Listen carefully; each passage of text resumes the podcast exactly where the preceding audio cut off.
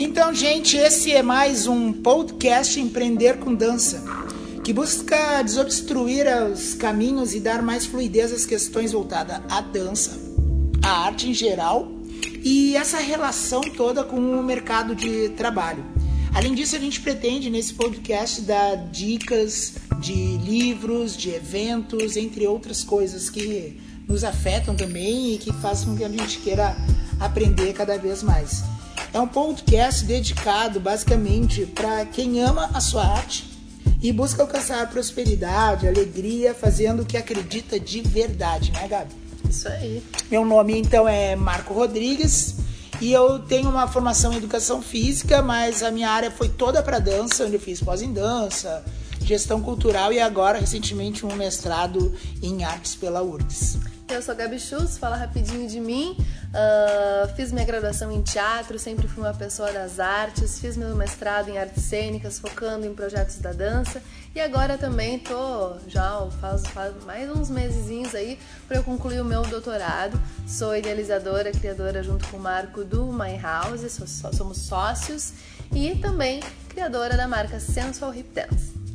Nessa ideia, a gente acha também que uh, o ato de, de, ter todos esses títulos e conhecimento tal não funciona uh, se a gente guardar tudo pra gente. A gente quer compartilhar o que a gente sabe, também um pouco da nossa trajetória que sirva para os outros que estão querendo também alcançar êxito e prosperidade nos seus trabalhos, que a gente possa ajudar. Então, contando um pouco dessa do que a gente sabe da nossa experiência. Então acho que a gente tem que compartilhar o nosso conhecimento. Até porque título sozinho, né, Marco, não prospera, não dá dinheiro, não faz arte. Título não faz arte, título não faz nada em ações, né? Mas é o que tu faz com eles. É, é ganhar título e ficar só com certificado ou com canudo lá, pegando poeira na. Não adianta, né? Tem gente que não tem título e faz muito mais e muito melhor. Bom, vamos começar então. Hoje é dia 12 de julho de 2019. A gente tá aqui no nosso espaço, no My House, começando o nosso primeiro podcast. E que seja o primeiro de muitos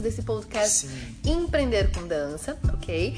E já adianto um recado muito importante, então atenção, porque no final a gente tem um presente para vocês, mas que vai ser revelado e também dito como vocês vão conseguir pegar esse presente somente no final desse podcast. E o tema que a gente já quer já colocar o tema para vocês é que o que a dança tem a ver com empreender. Esse é o nosso tema. O que, que uma coisa tem a ver com a outra para a gente poder cercar disso e a gente entender como que a, a gente pode ter a dança como uma forma de, de ganhar dinheiro, uh, ganhar prosperidade e, e, ser feliz com o que faz, né? Esse é o, o mais importante. É importante também dizer, gente, que como é, é, a gente está começando, a gente precisa também de um feedback de vocês que estão escutando a gente. A gente quer opiniões, é, que vocês conversem com a gente, dando para a gente poder debater e também sugerir, se vocês querem sugerir algum tema que queiram que a gente fale mais, né? Uhum. Bom, que dança tem a ver com empreender? É, aí que tá, tem muita gente que acha que não, que são coisas separadas, que são universos que inclusive não se gostam. E a gente diz o que tem a ver tudo.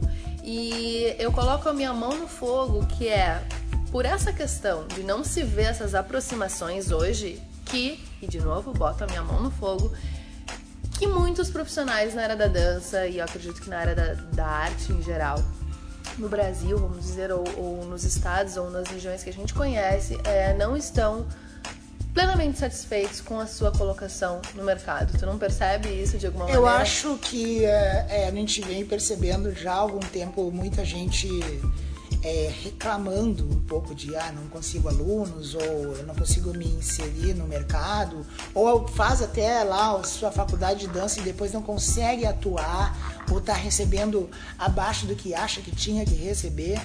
Enfim, é muita gente. E tem o pior ainda: tem gente que dançou a vida inteira, trabalhou com dança e chega lá no final, numa idade já mais avançada, e não conseguiu ter a, a prosperidade que queria o que também incomoda bastante. Então isso é uma preocupação. Uma coisa geral, né? É. Tanto a gente tem gente jovem que está na faculdade com ausência de sonhos, com ausência de possibilidades. A gente vê isso por quê? Porque a gente também, para quem não nos conhece, né, a gente também é do meio acadêmico, né? Tanto o Marco, né, já fez pós-graduações, já fez mestrado dentro da URGS, eu também tô dentro da Universidade Federal.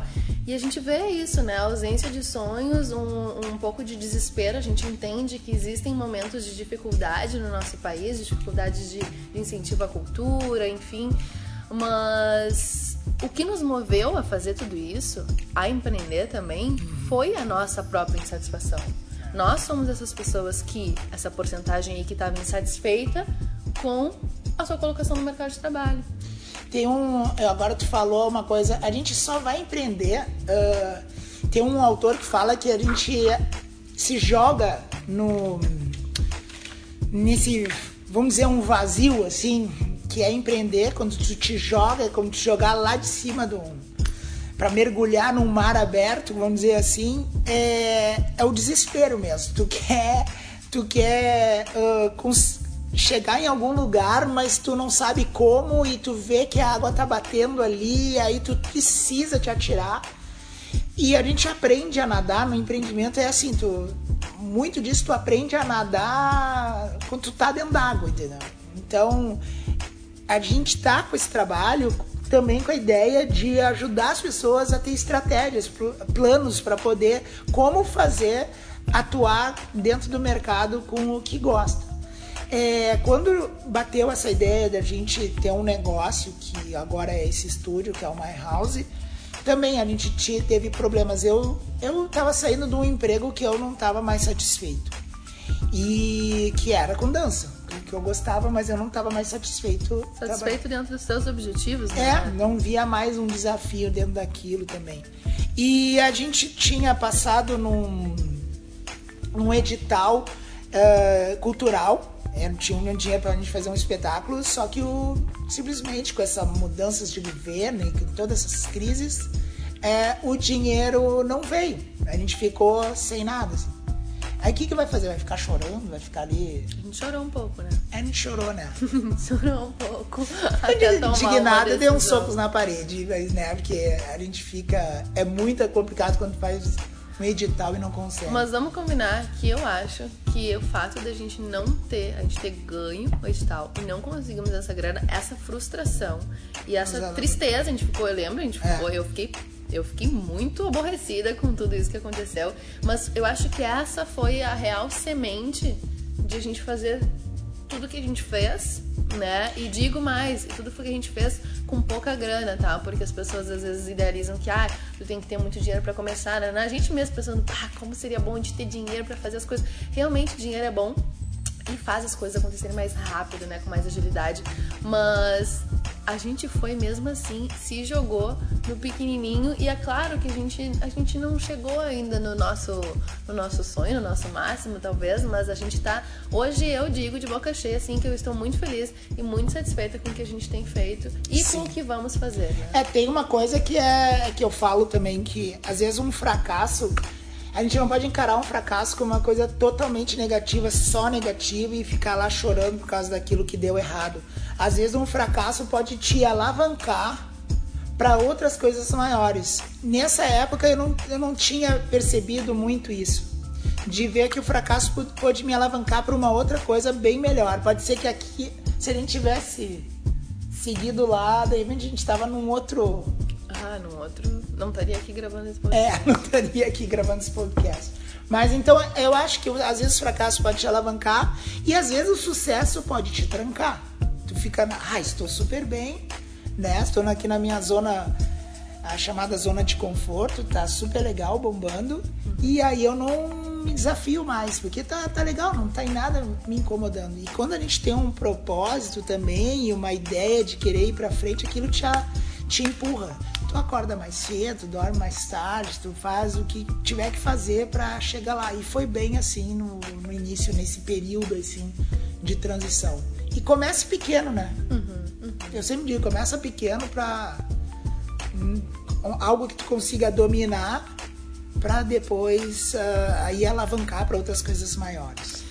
Bem, mas tem uma questão que eu queria colocar, que eu acho que é, um, é quase um tabu falar disso, que eu vou falar agora, né? O que, que tu vai falar? é quase um tabu. Eu acho que é um problema, é um paradoxo maravilhoso e que eu acho que tem que ser discutido. É, em várias, em, em, vários, vamos supor, em vários aspectos, tá? Em nichos diferentes, eu poderia dizer isso. Mas tem um preconceito, né? Tem. Existe um preconceito muito forte entre, vamos supor, se a gente for dividir né, num quadro ou outro, assim, tipo, arte e dinheiro, ou o valor da arte e o valor comercial, né? A questão do, do empreender como uma coisa ruim, uma coisa do mal e que assim a tua arte perde o valor. E, enfim, existe, existe isso. Tu, tu, tu nota também isso? Eu noto muito. As pessoas é, vê o dinheiro como algo que tu tá corrompendo, usando a arte quase como se estivesse corrompendo uh, os outros, assim. E eu tenho um termo, quando eu fiz gestão cultural, tinha um termo lá que era é, produto cultural. Eu mesmo, no dia que eu vi produto cultural, eu fiquei assim, me doeu um pouco. É que a gente perde essa bobagem de é ter bobagem. tanto preconceito com algumas palavras, né? Tipo, produto. É uma, é uma, é. Tem gente que tem preconceito com o produto, mas tudo é produto. Então não vamos ser ingênuos que tudo é produto. Até qualquer arte, até a arte mais contemporânea tá vendendo, tem dinheiro envolvido, é um produto. E vamos parar de, de, de preconceituar, de ter preconceito assim com as palavras é. e demonizar as palavras, porque a coisa não funciona desse jeito, né? É, não funciona. Eu acho que é, quando a gente consegue quebrar esse tabu, é, abre uma, um leque de opções na tua frente.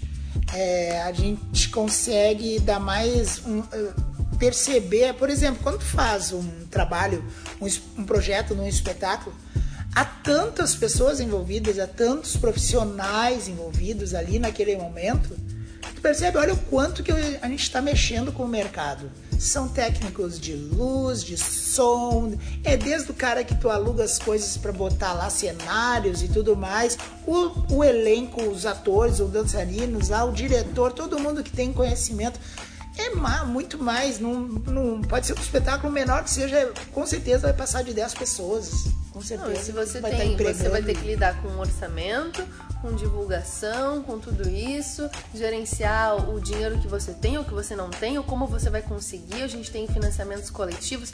Tudo isso é mercado. Tudo isso é empreender e ter as ferramentas certas de como empreender com dança é o que eu acho que está faltando a galera uh, ir buscar mais sem o medo. Sim, você é da dança? Ótimo, faça um curso de empreendedorismo. Busque ferramentas, leia livros, veja vídeos na internet, está cheia disso. É claro, eu noto muito que tem uh, marketing aplicado em várias coisas, em vários outros nichos de trabalho e pouco aplicado à arte, justamente por todo esse preconceito, é. esse tabu que a gente falou. Ah, muito pouco. Mas então Vamos começar a fazer, por isso que a gente tá. Esse é um dos motivos, né? Vamos criar esse tipo de conteúdo para ver o que, que a gente conseguiu aprender com marketing tradicional ou com, ou com aprendizados e ferramentas gerais de marketing e como a gente, nós dois, né, sendo empresários, tendo empreendimentos com dança, como é que a gente consegue. Uh, nos apropriar dessas ferramentas, ajustar elas ao nosso modo, né? Porque a gente sabe que essas ferramentas para dança, para arte, elas agem um pouco diferente, tem existem possibilidades de criação de conteúdos diferentes, formas de aplicar diferentes. E esse é o nosso propósito é, do momento, né? Todo, todo o momento que eu comecei, que eu, eu iniciei nessa ideia, é, fui na literatura buscar e realmente não, não, não existia nada ou quase nada bem pouca coisa, assim. Então ainda há pouco de literatura. Então eu acho que sim, a gente tem que saber adaptar é, esses termos todos para dentro da nossa arte. A gente usa a criatividade, a gente é claro. criativo, somos quem trabalha com isso, então tem muita criatividade de reinventar, reinventar, remixar é. essas coisas Nós todas. somos artistas, a gente pode é. criar mercados, a gente pode Exato. criar né, formas de fazer e formas de ganhar dinheiro, né? Porque isso também é outro tabu de falar né, de dinheiro. E dinheiro é bem isso. Dinheiro não é tudo, não, não é tudo. Mas ele movimenta o seu propósito, as suas ideias de uma forma mais efetiva. E uma, uma, uma um só um parênteses aqui rapidinho, Marco, que eu ia falar, que às vezes quando me perguntam, tá, mas Gabi, quem são, quem são as tuas referências, né? Alguém tá me perguntando, assim, normalmente até da, da, da questão da, da área artística e tudo mais. E eu digo assim, vá, hoje quando eu vou falar das minhas referências enquanto profissão, enquanto artista, é, eu não falo só de gente do campo da arte, né? Eu me vem na cabeça artistas, me vem na cabeça é, realmente o campo da arte, mas também me vem muito referente de, de empreendedores e mulheres que estão empreendendo fora da arte também e, que, e que eu vejo o quanto me inspiram para ser quem eu sou hoje, inclusive para ser a artista que eu sou hoje o empreender, ele também é um mindset, é uma forma de pensar a coisa, né? É. De, de empreender de, dessa forma como a gente está dizendo, né? A gente tem, de novo falando de tabus, né? tem gente que fala que empreender é explorar os outros. Não, é, é, a forma como tu faz, é empreender dessa maneira, de uma maneira positiva, né? De uma maneira... É, de uma maneira ganha-ganha. De uma maneira ganha-ganha, né?